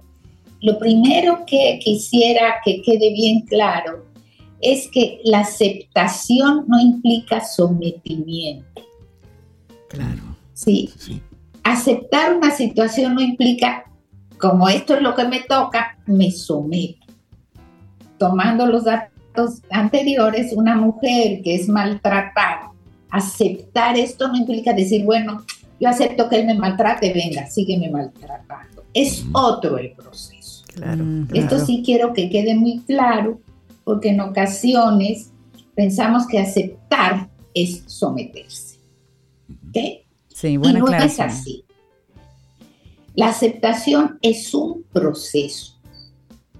Y vemos que nosotros utilizamos esa palabra en nuestros consejos, en lo que decimos, en lo que eh, apoyamos a la gente. Y quisiera hacer énfasis en que decir tienes que aceptarlo Sí. no implica que la persona lo va a aceptar. Y en esa, en esa misma línea, María Elena, de forma cultural, hay mucha tela por donde cortar con el tema de la aceptación como sumisión, como aguantar, como Exacto. total, eso es lo que hay. Y cuando Así hablo es. de forma cultural es que estamos llenos de, de refranes y de conductas aprendidas de nuestros pasados, de cómo en, en el matrimonio, por ejemplo, hasta que la muerte los separe. Tú dices, wow, pero, pero tanto así. Sí. O esa frase tan típica que se le dice a muchas mujeres, es que los hombres son así Sí. y, y hay que aguantarlos tal como son. Es decir, pero, pero no. O, o- o viceversa, es que las mujeres son así, ahora las mujeres están, entonces es aguántala. Es decir, Así ese es. aceptar como, como, aguante, Como aguante. como resistencia, como sacrificio, como penitencia. Y Mariela. como finalmente como héroe o heroína que Exacto. soportó todo eso. ¿Sí? Y eso es lo que queremos hacer énfasis el día de hoy. Aceptar, además de que no es someterse, que es lo fundamental, no implica un acto racional ni rápido. Cualquier situación, decíamos la vez pasada de los desafíos, cualquier situación que se nos presente en la vida, para aceptarla necesitamos entender que no es una cosa racional que yo diga, ok, lo acepto ya. Se fue el marido y lo acepto. Pasó tal cosa y lo acepto. No. es un proceso lento con muchos recovecos.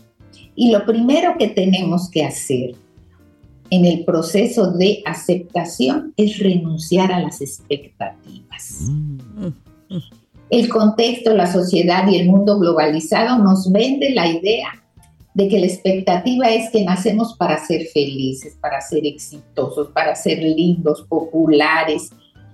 Es decir, que estamos aquí para ser felices. Y si estamos aquí para ser felices, entonces nuestra expectativa es llegar a la felicidad. Y esa meta de llegar a la felicidad pareciera que debemos revisarla porque probablemente todos hemos vivido situaciones que nos dan felicidad y situaciones que no nos dan tanta felicidad, sino que nos dan mucho aprendizaje.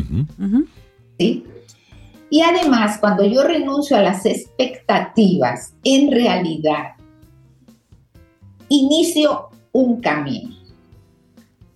Renunciar a las expectativas implica un duelo, decir, esto no va a ocurrir porque yo quiera que ocurra. Y entonces implica para uno las mismas etapas del duelo. Primero lo niego. Déjenme ver si puedo poner un ejemplo clave. Digamos, pensando en parejas, una relación que se rompe, una relación que viene mal hace tiempo. Los miembros de la pareja dicen, no, no, esto no está tan mal, esto se va a resolver. Niego, después de la negación, ¿verdad? Viene la etapa del enojo, no porque ella me hace, no porque le hace, porque esta situación hay enojo. Después se negocia. No, porque si tú haces tal cosa, yo hago tal cosa, entonces a lo mejor nosotros podemos reencontrarnos. Después viene la tristeza y finalmente la aceptación. No es un proceso que pasa todas las etapas ni las pasa en ese mismo orden pero sí lo que quiero dejar claro es que es un proceso de duelo de las expectativas que tenía sobre lo que fuera, sobre un trabajo, sobre una pareja, sobre una beca, sobre un viaje, sobre la pérdida de un ser querido, sobre lo que sea. Y como la meta de la aceptación es aceptar lo que ha ocurrido, aceptarlo como proceso. A veces el camino es como sigue. Entro a un camino y empiezo mi proceso de aceptación y me encuentro una autopista bien pavimentada y bien señalizada. Y digo, ya la hice, ya estoy aceptando, ¿sí? Sí. Pero de repente aparece un camino de tierra donde ha llovido mucho, hay un lodazal, el carro se me enchiva, yo me bajo, lo trato de empujar, me lleno de lodo, el carro no sale, está atorado en el camino. ¿Qué hacer?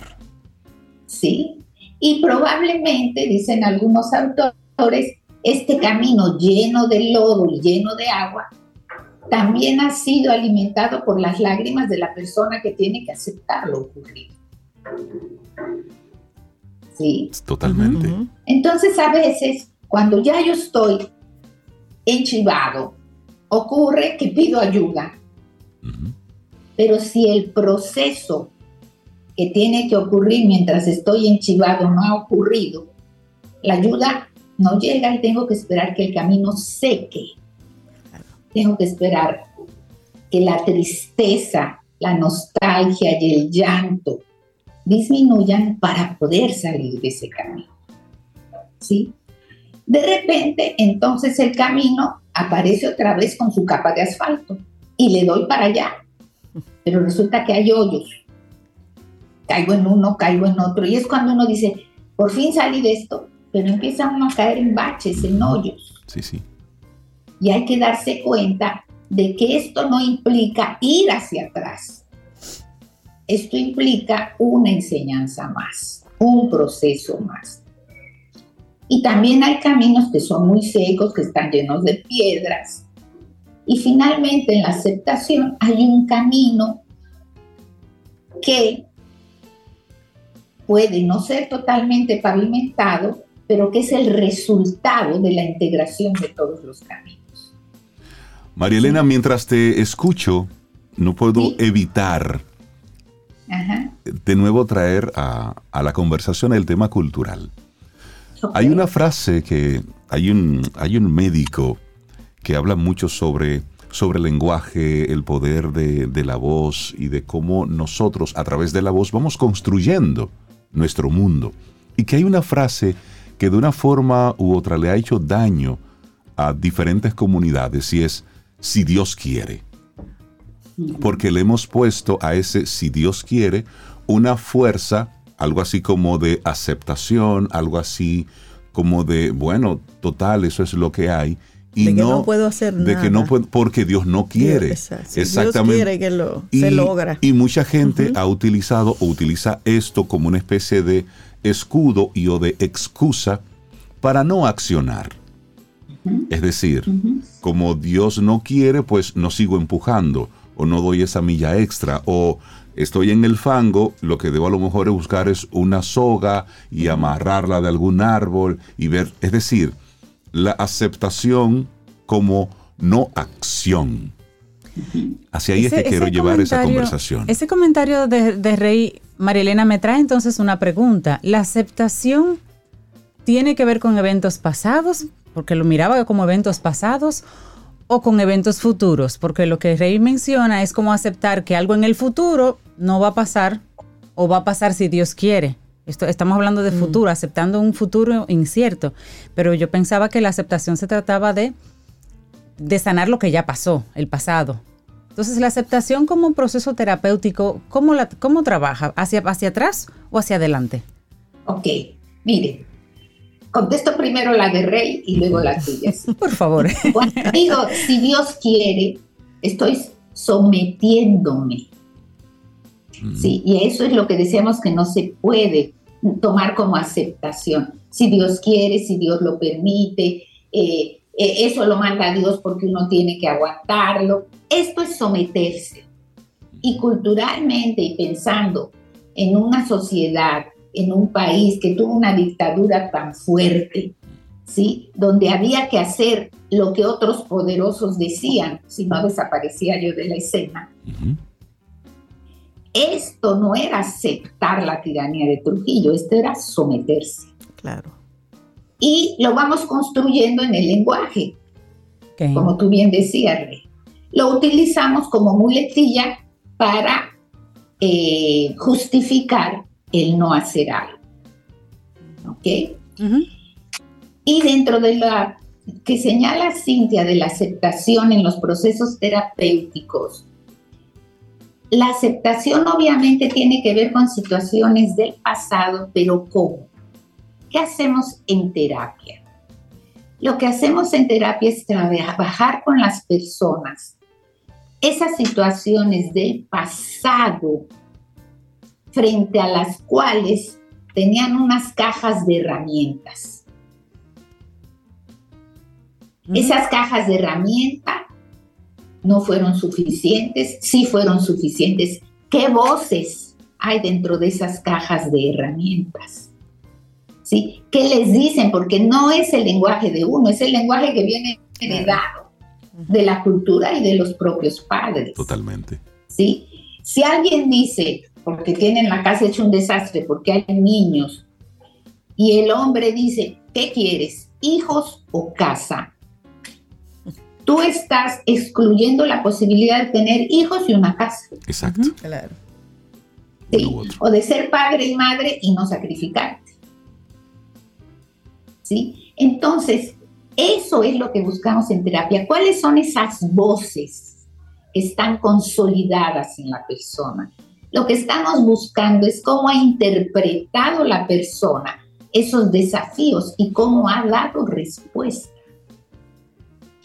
Si esa persona siente o ha vivido que está determinado por que o hay hijos o hay casa, o todos los hombres son infieles, esta persona entra al mundo o acepta al mundo en base a estas frases, ¿sí? Y lo que tenemos que hacer en terapia es revisitarlas para ver de qué manera pueden irlas cambiando, porque son frases muy consolidadas, aspectos psíquicos muy consolidados. Dicen las personas que saben de neurociencia que cuando ocurre un evento en la vida, se realiza una sinapsis entre X neuronas.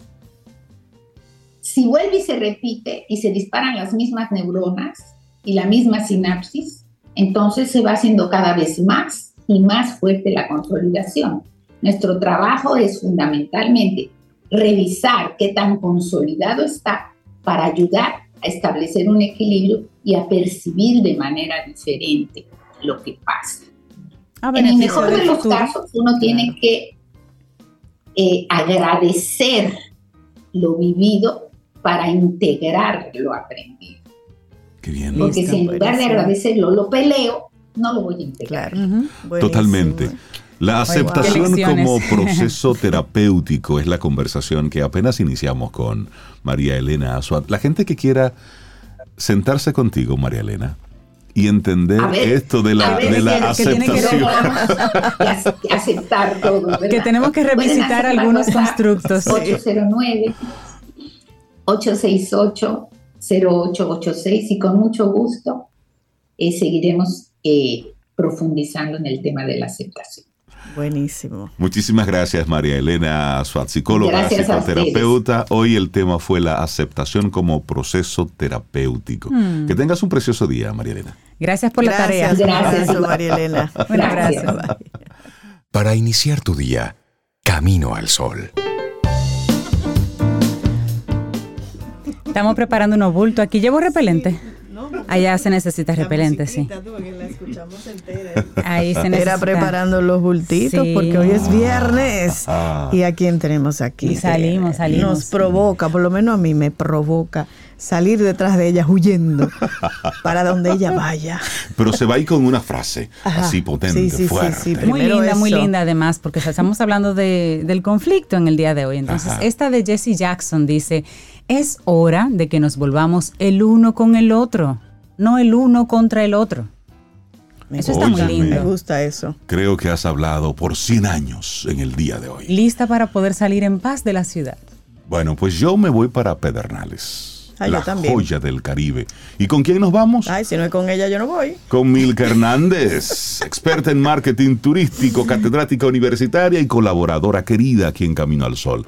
Milka, buen día, ¿cómo estás? Buenos días, prosperada y en victoria. facturando. prosperada en victoria y facturando. Dime, ¿qué mejor de ahí?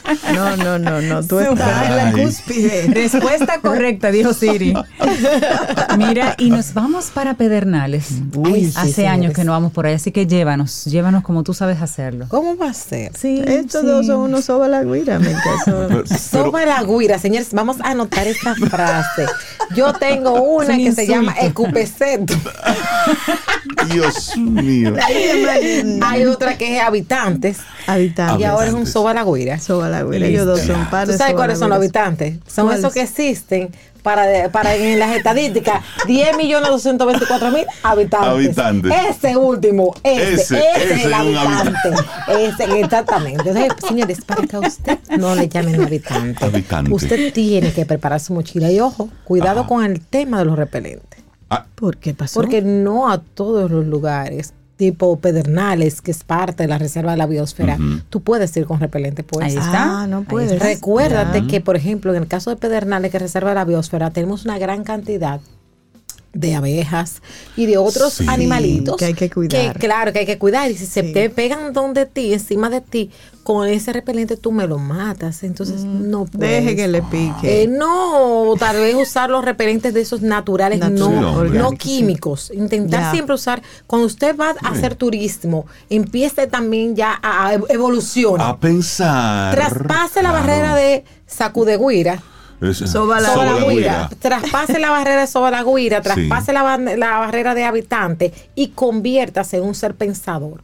Entonces usted va a entrar a un área protegida, lleve repelentes naturales, nada artificial para que no le haga daño ni a la flora ni a la recomendación. Yeme Milka, gracias por ese, por iniciar tu segmento precisamente con esta, con esta recomendación que se hace muy poco. Y lo mismo aplica para, para la playa.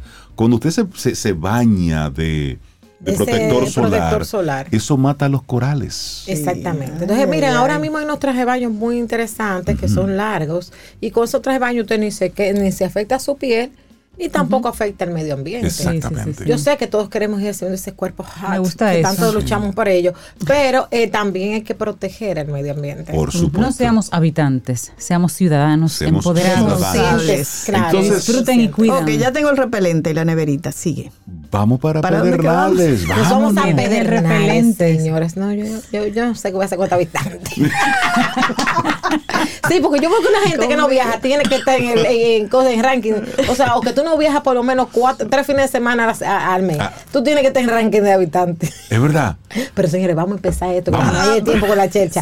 Miren, eh, Pedernales, ustedes saben que está ahora mismo en la mira del desarrollo turístico de la República Dominicana. Pero mientras llegan los extranjeros a hacer a esos superhoteles y todo esto. Me gusta, pero me asusta. No hablemos de ese detalle. Eh, mientras llegan los extranjeros, los dominicanos lo tenemos ahí a la vuelta de la esquina. Y en la ruta nuestra de esta semana empezaría pues por Juancho.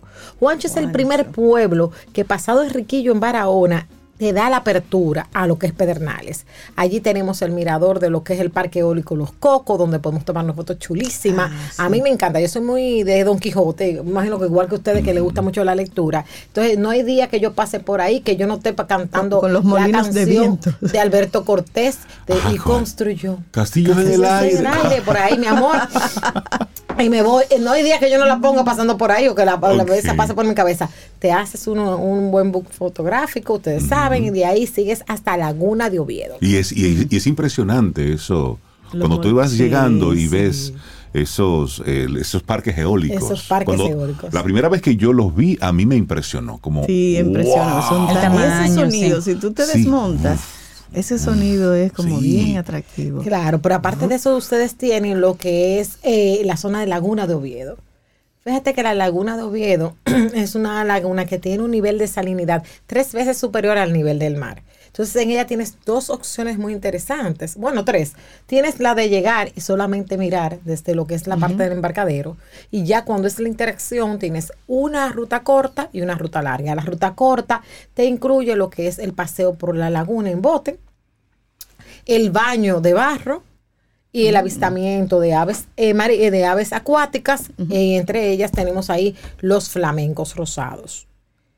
Esa es la corta. Esa es la corta. La larga ya tiene pues una inmersión en lo que es la isla de las iguanas. Fíjense ustedes que todo lo que es el lago, eh, la laguna de Oviedo tiene un total de 26 callos, con una flora y una fauna realmente espectacular, muy, muy variada tiene también en su entorno manglares, tiene otros cenotes como el Pozo de Mondesí, que es otro lugar que eh, ahí para el, eh, cercano a lo que es la laguna tú puedes visitar, hacer senderos dentro de lo que es, por ejemplo, la isla de las iguanas, o visitar o bordear lo que es la isla Puerto Rico, que es una isla que, que se llama Isla Puerto Rico, porque es la primera que tú vistas cuando ya estás dentro del lago. ¿Y tú crees que, o los primeros habitantes pensaban que... Exactamente. Entonces, de ahí, pues tú tienes esas dos versiones, sigues el camino. Yo tengo una ruta, yo siempre me desvío. Antes de llegar a Pedernales, yo voy hacia la zona de Cabo Rojo. A mí me encanta toda la zona de Cabo Rojo. Primero porque ese eh, paisaje especial que tienen las antiguas minas de bauxita, tanto la de la zona de las Mercedes como las de Aceitillar, pues es tan bonito. Tú te sientes como tú estuvieras en Marte, en planeta rojo. Sí. Eso, eso es, precioso. Tú haces esa ruta, vas primero a las minas de bauxita, puedes ir a Aceitillar, que ya te vienen de camino a lo que es el hoyo de Pelempito, y llegas al hoyo de Pelempito. Yo, el hoyo de Pelempito, no me canso de ir. Porque es un lugar precioso. Ahora acaban de darle una chapita y pintura a la ah, casa, a, la casa de, centro, de, visitantes. Entonces tú llegas hasta un punto y de ahí haces un pequeño recorrido de sendero muy, muy acogedor, donde tú pues ahí puedes dejarte acariciar por el viento, deleitarte con el sonido del silencio. Qué bello. Porque señores, a veces hay que eh, disfrutar ese sonido del silencio. rendirte. rendirte. a, los brazos de la naturaleza. Y ya ahí de retorno entonces está lo que es el polo magnético. Yo creo que de los tres polos magnéticos que tenemos en República Dominicana, porque tenemos uno en Polo, uno en Jamao y tenemos este de ahí, de la zona del hoyo Pelempito, para mí ese es el más pronunciado. De hecho, yo tengo un video que subí a las redes eh, los otros días, bueno, tengo que ya ponerlo en reel porque lo había subido en historias, donde yo estoy grabando en el momento en el que nosotros ponemos el vehículo en neutro. Y en ese momento que ponemos el vehículo en neutro, el vehículo se suelta freno y el vehículo empieza a rodar. Dicen que una ilusión óptica, pero el vehículo estaba rodando y cogió velocidad. y, él iba para, y él iba para atrás. No, no, no, este iba para arriba. Ah, iba, iba subiendo solo. una cuesta iba subiendo solo. Es una cosa espectacular. Usted, que le llamen como le la gana. Es como el tema de los Reyes Magos. Usted a mí no me va a dañar mi, mi, mi, mi Navidad ni mis Reyes, porque a mí me gustan mis Reyes y yo voy a estar esperándolo siempre. Entonces, cada quien cree y se afianza lo que hay. A mí me encanta la llamada ilusión óptica y además, sobre todo, ver cómo mi vehículo en neutro, sin acelerar, se mueve. Entonces, con esa fuerza y va cogiendo velocidad. Tú ves lo que ves y listo. Y listo. pero cuando, cuando vamos allá, Pedernales y toda esa zona que realmente queda varias horas de la capital, ¿hay hospedaje, hay facilidades, ha eh, mejorado esa propuesta? Y hospedaje variado, porque por ejemplo tenemos el tema eh, rancho típico Cuba de las Águilas, mi amigo Santiago Rodríguez. Ahí, por ejemplo, fue donde nos quedamos en esta ocasión, que fuimos a hacer una visita de trabajo, porque a mí lamentablemente pues me toca trabajar. Te toca. Vino siete playas un día, pero ese es mi trabajo, que es duro. Qué difícil. Oye, de verdad, es duro. Tú vas sacrificada por Entonces, nosotros. por ejemplo, nos quedamos en el glamping de, Santiago y el rancho típico Cueva de las Águilas, pero también tienes la opción de alquilar apartamentos. Aquí hay una chica que se llama Merali Santos, que ella se dedica a alquilar apartamentos. Ahí está, por ejemplo, el aparta hotel La Madame, que a mí me fascina porque es un apartamento con todo lo de la ley y ah, piscina. sí. Eh, eh, y además de eso, hay Esos están en Pedernales, en, el pueblo. En el pueblo. Y ya luego tienes el Alba Coral, tiene el Fey, tienes el señor Doña Chava, que es un hotelito B, B y B. Ah, esos son buenos. Yo me quedé Doña Chava. Ay, pues la nieta Doña Chava lo está gestionando ahora mismo. No me, sí. Gracias, La nieta. hace mucho. Ay, perdón. No, no, no, ay, no, hace mucho. no, pero tranquila. Voy a ir a conocer a la nieta de la nieta Chava. Chava. Ay, ay, me, de una guanábana más buena ahí. Porque ah, ellos, ellos tienen una finca por una zona que se llama Ávila. Eso es camino a lo que es la Sierra de Bauruco. Y entonces Katia Madre, Katia hija la que lo gestiona, Katia Madre, Katia José, que es la presidenta del clúster, yo la fui a ver porque yo no puedo llegar a pedir nada a donde mamá, ¿tú sabes? Es la bendición que ir a buscar. Eh, y de ahí entonces, eh, cuando estoy hablando con la hija, veo yo unas canastas de fruta. Ay, qué guanábana que está linda. A mí siempre me llama la atención. Ella me regaló una guanábana. Y otro sitio, digo, ay, qué linda esta lechosa. Así hay gente más buena ya. yo vine cargada de allá. bueno, y la historia es que aproveché para ir a un restaurante que yo no había ido antes, que se llama Bocanje. Bocanje tiene un arroz que se llama el arroz Bocanje. Y esto es un arroz con mariscos variados. Pero de igual manera, ellos tienen un lambí. Tú sabes que el lambí es el plato emblemático. El que va a Pedernales y no comió el lambí, no fue a Pedernales. Cierto. Pero entonces se han puesto a inventar y tienen una conserva de yautía. Señores, un dulce de yautía, ¿qué me da eso? Dulce de yautía. Una conserva de yautía. Y entonces yo, el café que te sirven, el café de las tres hermanas, que es una cooperativa agrícola, que hay también entre, eh, ahí camino a la zona de Mencía, eh, en esa zona de Mencía, y es un café exquisito. Sí. Café tostado, bien, bien aromático. ¿Dónde que está el restaurante? Eso está justamente después de tú pasar eh, la recta de Sansón, que así que se llama la recta última que hay antes de llegar a Pedernales.